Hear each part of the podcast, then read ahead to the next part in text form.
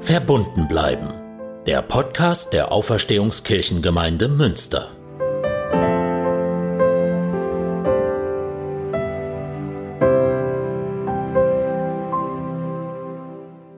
Ich grüße Sie zu Verbunden bleiben. Eigentlich wollten wir erst im Februar wieder mit den Podcast-Andachten beginnen, aber der andauernde Lockdown bedeutet für uns, dass wir bis auf weiteres auf Präsenzangebote in der Gemeinde verzichten, wie schon über Weihnachten. Das tun wir schweren Herzens, aber mit der Überzeugung, dass es ein solidarischer Weg ist, der hoffentlich dazu beiträgt, dass es weniger Infektionen gibt. Und wir wollen natürlich weiterhin auf anderen Wegen verbunden bleiben. Ich nehme heute am Donnerstag, den 14. Januar auf. Heute wurde einmal wieder ein neuer Höchstwert von Toten innerhalb von 24 Stunden im Zusammenhang mit Covid-19 gemeldet. Über 1200 Menschen sind gestern gestorben und es waren auch schon wieder über 25.000 Neuinfektionen. Das lässt mich schaudern und macht mir den Ernst der Lage ein ums andere Mal bewusst. Wir machen in dieser angespannten Zeit wieder wöchentliche Folgen von Verbunden bleiben für Sie zu Hause oder auf Spaziergängen oder wo auch immer Sie uns hören. Ein kleiner Hinweis an dieser Stelle. Am 31. Januar, also in zwei Wochen, überträgt der Deutschlandfunk einen Radiogottesdienst aus unserer Kirche. Die eine Redakteurin Julia Rebecca Riedel kennt mich und unseren Podcast und so sind die auf uns zugekommen. Das freut mich total und es wird zwar ein Gottesdienst ohne Besucherinnen und Besucher, aber mit wunderbarer Musik. Also schalten Sie gerne Ihr Radio am 31. Januar um kurz nach 10 ein auf Deutschlandfunk.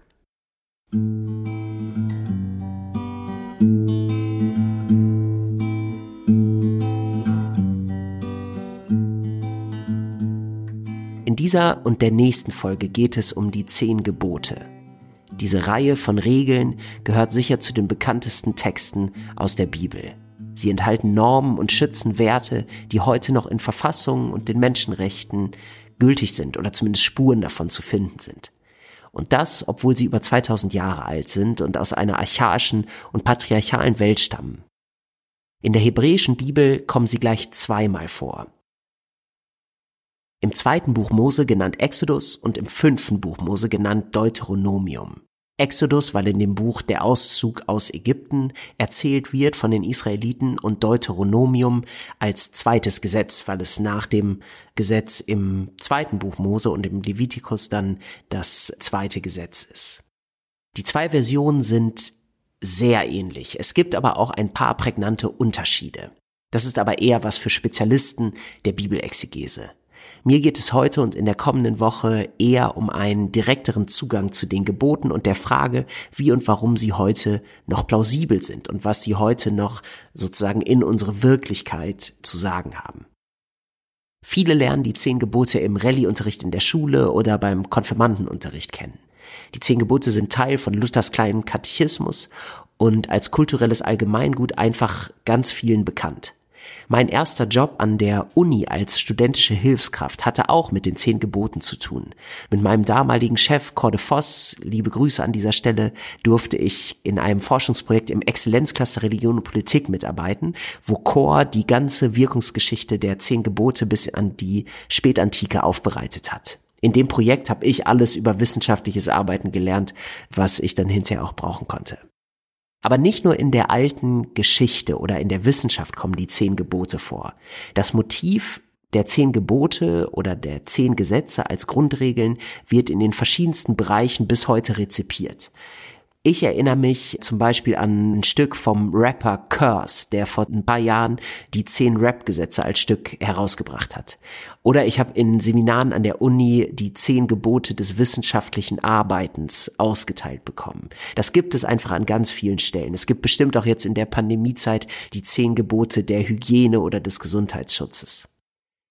Das Verständnis geht dann immer so in diese Richtung, wenn du diese zehn Dinge beachtest, dann machst du erstmal nichts falsch, dann beachtest du die Grundregeln, das Wichtigste. Und so ungefähr scheinen auch schon die biblischen Autoren die Gebote gesehen zu haben, denn sie stehen am Anfang größerer Gesetzessammlungen, sozusagen als vorgeschobenes Grundgesetz. Ich habe auch schon oft gehört, dass Leute heute sagen, von Religion halte ich eigentlich gar nicht so viel, aber die zehn Gebote, die leuchten mir ein. Wenn wir die alle, wenn die ganze Welt die zehn Gebote einhalten würde, dann wäre die Welt ziemlich in Ordnung. Ähnlich wie mit der goldenen Regel, die ich vor einiger Zeit in einer Folge hier bei Verbundenbleiben besprochen habe. Die zehn Gebote scheinen also über die Jahrtausende ihre Gültigkeit nicht verloren zu haben und ihre Plausibilität. Vielleicht besonders auch durch diese kurzen Formeln, die sie prägen. Du sollst, du sollst nicht. Heute fangen wir mit dem ersten Teil beziehungsweise mit der ersten Tafel der Zehn Gebote an, denn in der Tradition wird es so verstanden, dass die Zehn Gebote ja auf zwei Steintafeln verteilt von Gott geschrieben worden sind.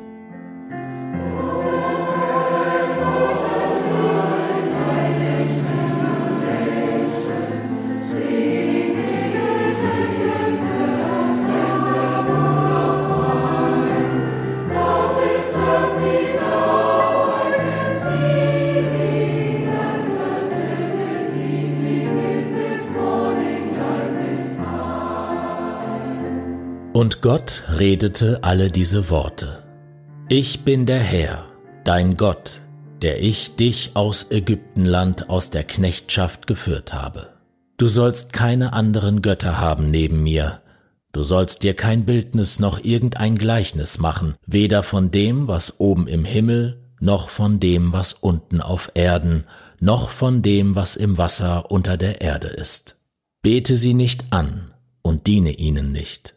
Denn ich, der Herr, dein Gott, bin ein eifernder Gott, der die Missetat der Väter heimsucht bis ins dritte und vierte Glied an den Kindern derer, die mich hassen, aber Barmherzigkeit erweist an vielen Tausenden, die mich lieben und meine Gebote halten. Du sollst den Namen des Herrn deines Gottes nicht missbrauchen, denn der Herr wird den nicht ungestraft lassen, der seinen Namen missbraucht. Gedenke des Sabbattages, dass du ihn heiligst. Sechs Tage sollst du arbeiten und alle deine Werke tun, aber am siebenten Tage ist der Sabbat des Herrn deines Gottes.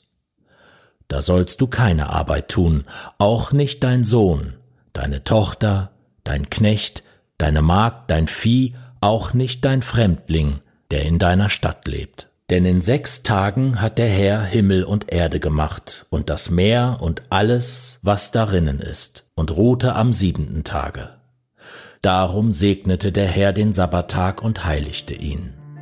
Du sollst deinen Vater und deine Mutter ehren, auf dass du lange lebest in dem Lande, das dir der Herr dein Gott geben wird.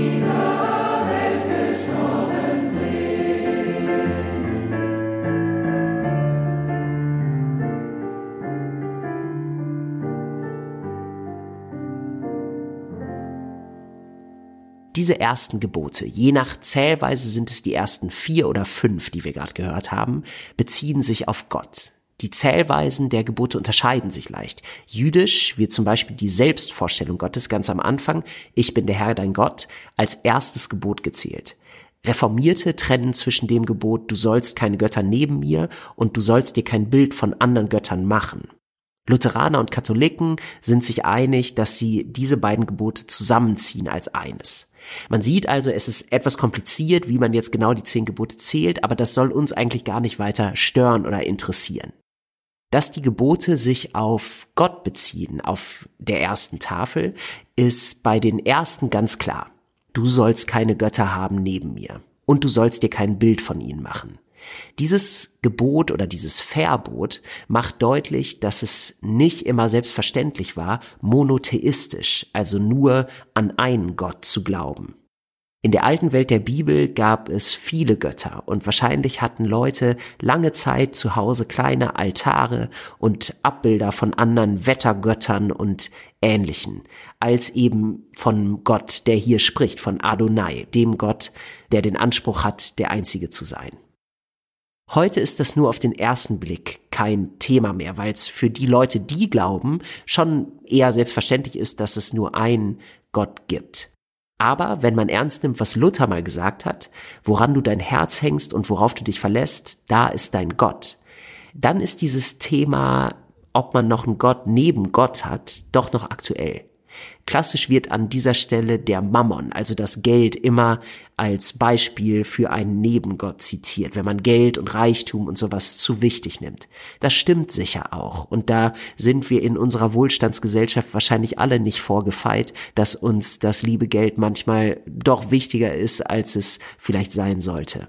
Aber da gibt's auch noch mehr.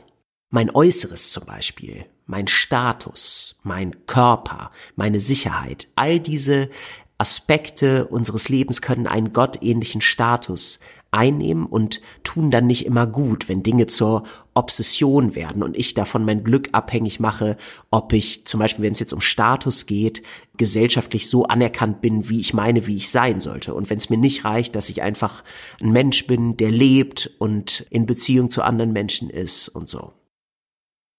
Wenn diese Dinge zu wichtig werden, dann tun sie einfach nicht mehr gut. Deswegen hat Glaube immer mit Freiheit zu tun, von Anfang an. Denn Glaube und dieser Glaube an einen Gott, der richtet sich auch gegen die Verhaftung in irdischen und in messbaren Dingen, die außer sehr spirituelle Leute sicher niemand ganz abschüttelt. Ich auf jeden Fall nicht, aber sich ihr bewusst zu sein, macht innerlich frei. Sich bewusst zu sein, dass ähm, oder sich dran zu erinnern an einigen Stellen, dass es nicht lebensabhängig ist, wie viel Gewicht ich jetzt auf den Rippen habe oder wie mein gesellschaftlicher Status ist oder wie viel Geld ich auf dem Konto habe. Das kann auf jeden Fall immer gut tun und kann frei machen für sozusagen das Wesentliche.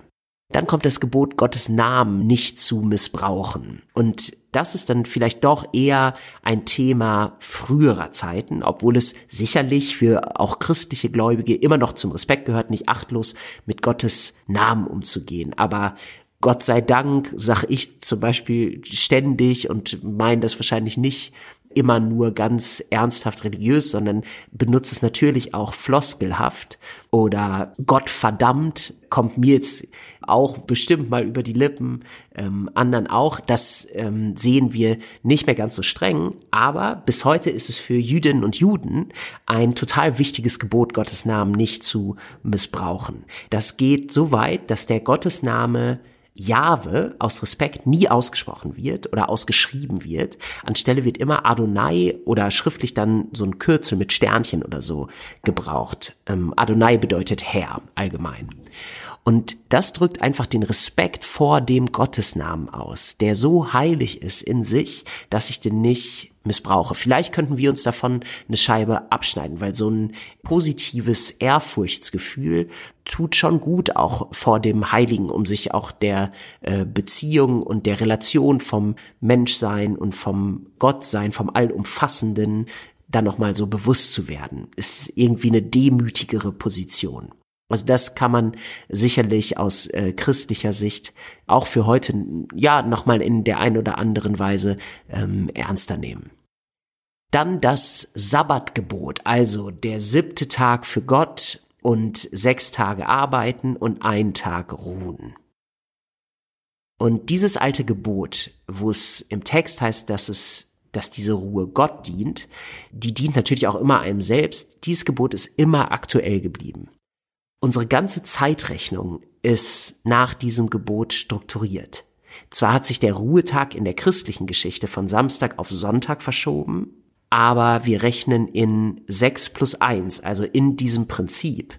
So öffnen wir Geschäfte, so sind viele Generationen, als es noch Samstagsunterricht gab, zur Schule gegangen und so strukturieren Familien und Firmen äh, und Kirchengemeinden und im Grunde alle gesellschaftlichen Gruppen ihre Zeit. auf der ganzen Welt, kann man eigentlich sagen, auch wenn äh, natürlich nicht in allen äh, Ländern ein fester Ruhetag auch für Geschäfte gilt. Aber die Wochenrechnung hat sich schon komplett durchgesetzt. Besonders finde ich, dass in diesem alten Gebot bewusst Kinder, Sklaven und Fremde mit eingeschlossen sind. Das ist nicht für alle biblischen Gesetze selbstverständlich, denn Sklaven und Fremde hatten oft auch weniger Rechte, wobei es dann immer auch die Ausnahmen gibt, wo besonders auch Fremde, also Migranten oder Gäste, besonders auch gewürdigt werden vor dem Recht.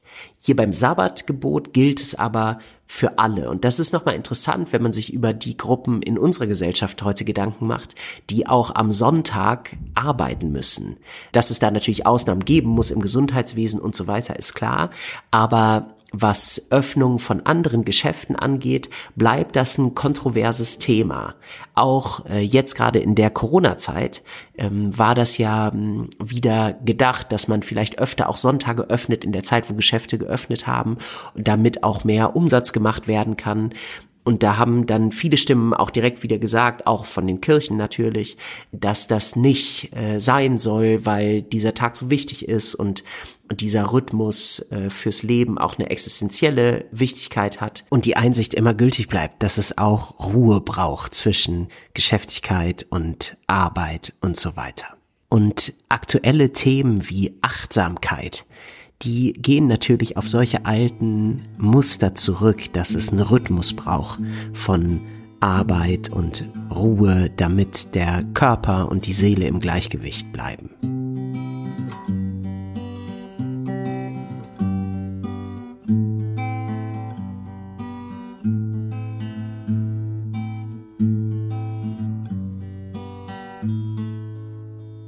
Das letzte Gebot für heute passt auf den ersten Blick nicht zu den anderen. Es heißt, du sollst deinen Vater und Mutter ehren, damit du lange lebst auf Erden. Ich hatte eben gesagt, die erste Geburtstafel bezieht sich auf Gott, aber hier ist jetzt plötzlich von Eltern die Rede. Ein ganz alter jüdischer Gelehrter, einer der ersten, der die zehn Gebote so systematisch ausgelegt hat, war Philo von Alexandrien. Und nach Meinung von Philo gehört das Elternehrungsgebot auf die Seite Gottes, weil die Eltern ihren Kindern Leben schenken und so Gottes Schöpfungswerk weiterführen. Sie stehen quasi an der Stelle Gottes für ihre Kinder. Vielleicht brauchte Philo aber auch einfach einen Grund, um die Gebote symmetrisch anzuordnen, fünf und fünf in jüdischer Zählung. Wir übernehmen diese Einteilung aber einfach mal. Und ich finde in Bezug auf unsere Zeit interessant, dass in der Corona-Pandemie ernst damit gemacht wurde, die Eltern und damit auch die Großeltern zu ehren und zu schützen, weil sie den Großteil der Risikogruppen ausmachen, beziehen sich die Pandemie-Maßnahmen vor allem auf den Schutz der Älteren. Vereinzelt gab und gibt es immer wieder Stimmen, die diese Entscheidung für die Älteren, die Einschränkung solidarisch mitzutragen, in Zweifel ziehen, aber Gott sei Dank waren das nie viele. Anders als im Gebot formuliert, geht es zurzeit vordergründig darum, dass man nicht selber lange auf Erden lebt und darum die Eltern ehrt, sondern dass die Eltern lange auf Erden leben und wir sie deswegen schützen müssen. Aber es steckt sicherlich auch eine bleibende Wahrheit darin, dass der Respekt und die Achtung vor den Älteren und den Erfahreneren auch segensreich, immer segensreich für die Jüngeren ist und es einfach zu einer guten Gesellschaft gehört, dass die Alten geehrt werden. Im Moment kann man wirklich fast sagen, dass unsere gesellschaftlichen Anstrengungen der Pandemieeindämmung schon ziemlich genau einer Beachtung des vierten oder jüdisch gezählten fünften Gebots entspricht. Ich finde es erstaunlich, dass bis heute so viel Plausibilität und Wahres in dieser wie in den anderen uralten Regeln steckt.